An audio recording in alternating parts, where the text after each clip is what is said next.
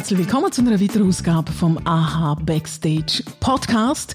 Es geht bei uns ja in einer ganz speziellen Serie um Alltagsdiskriminierung. Und Alltagsdiskriminierung speziell bei der LGBTQ Community bei uns im Land. Das ist so das Motto, das wir es gesetzt haben. Und heute bei mir im Studio zu Gast ist Caro. Hallo Caroline, schön bist du da. Hoi.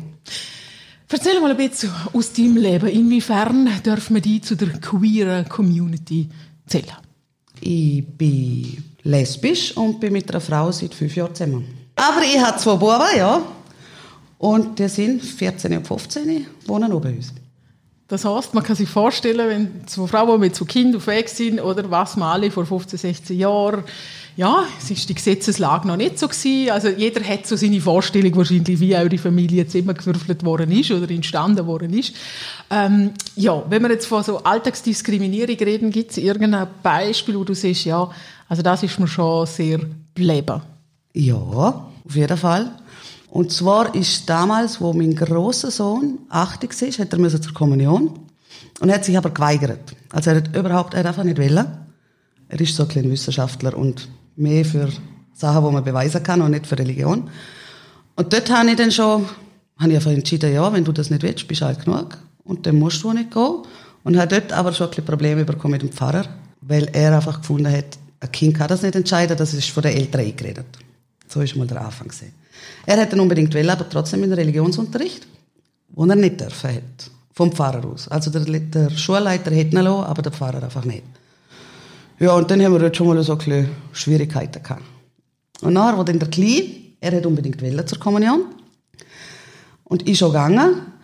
Aber dann ist einfach das Problem gewesen, ich habe dort meine Frau kennengelernt. Und das ist natürlich im Dorf umgegangen. Dass der Pfarrer alle Kinder besucht hat, die zur Kommunion gekommen sind. Nur bei mir ist er dann halt einfach zufällig krank gewesen. Und es hat mich so ein bisschen mögen, ja. Hast du darauf reagiert? Hast du ihn irgendwie darauf angehauen oder was hast du gemacht? Ich habe dann einfach eine E-Mail geschrieben und habe gesagt, ja, es wäre doch schön, wenn wir einen anderen Termin finden täten. Wir sind flexibel und er könnte sich auch gerne wieder melden. Ist aber nie mehr was gekommen.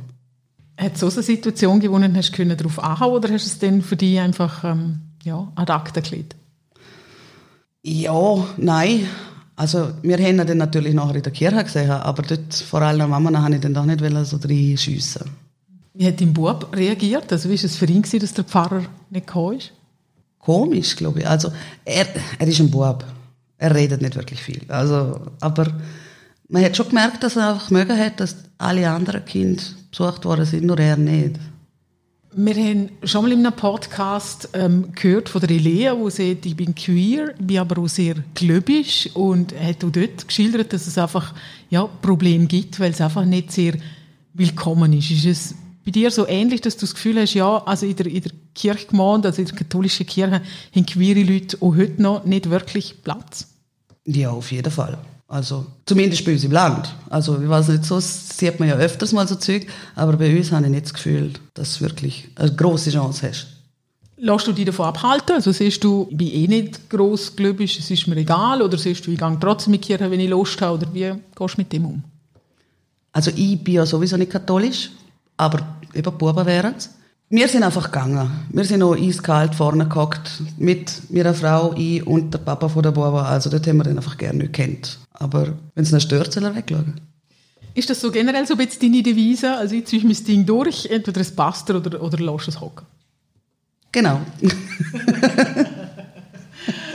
ja, es ist halt auch immer schwierig, oder? Wie, wie geht man mit Leuten um, die das nicht verstehen wollen oder nicht akzeptieren wollen? Das ist eine Frage, die wir jetzt schon viel besprochen haben in dem, in dem Podcast. Also weißt, versucht man sie, ich sage jetzt nicht zu bekehren, das wäre der falsche Ausdruck, versucht man zu informieren, darüber zu reden oder sieht man, es bringt eh nichts oder ja, wie, wie reagierst du im, ganz im Alltag, wenn so Diskriminierungen vorkommen?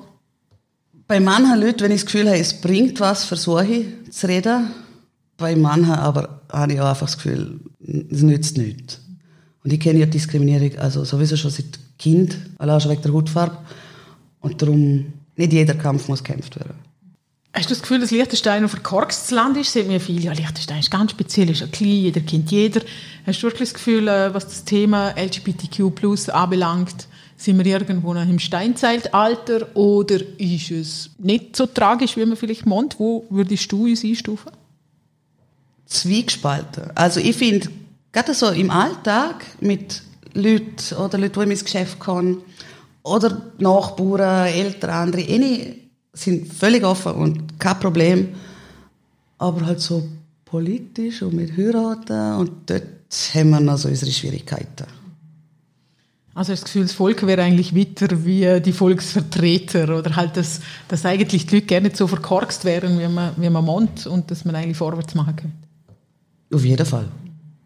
Also in meinem, in meinem Umfeld sowieso. Also die, die ich, ja, die ich kenne, die ich um mich herum habe. Wie fest geht es um nach, wenn man so Diskriminierung äh, erlebt? Sei es jetzt, ja, ich glaube, mit Kind ist es nochmal spezieller, glaube ich, aber ähm, ja, wie, wie, wie nach geht da so etwas? Alles, was Kinder anbelangt, geht mir sehr nach. Das verträge ich nicht. Alles, was mich anbelangt, ja, es gibt so ziemlich nichts, was man noch nicht gehört hat. Also die übliche lesbische, darf ich mitmachen, darf ich zuschauen, bla bla bla. Wer ist bei euch der Mann? Es, ach, das war, denke ich mal, auf etwas Kreatives. Also gibt es so abdroschene, abdroschene Sprüche, was das anbelangt. Ja, sie nickt. Und vertrüllt Augen. Was wäre dein Wunsch? Also wenn jetzt, ja, wenn du etwas ändern könntest, was würdest du ändern in Bezug auf das Thema? Dass sich die Leute mehr um sich selber kümmern. Also es kann ja jedem wurscht sein, wer ich lieb. Und solange ich und sie damit einverstanden sind, ist es doch egal. Also schauen auf euch und nicht auf uns. Leben und leben lassen. Genau. Okay, gut. Caro, danke vielmals, dass du da bist und äh, mit uns deine Geschichte teilt hast. Und wir hoffen, dass sich ja, die Situation durch den Podcast vielleicht unter anderem ob es besser wird und die Leute ein bisschen offener und toleranter werden, was das anbelangt. Danke dir. Danke dir.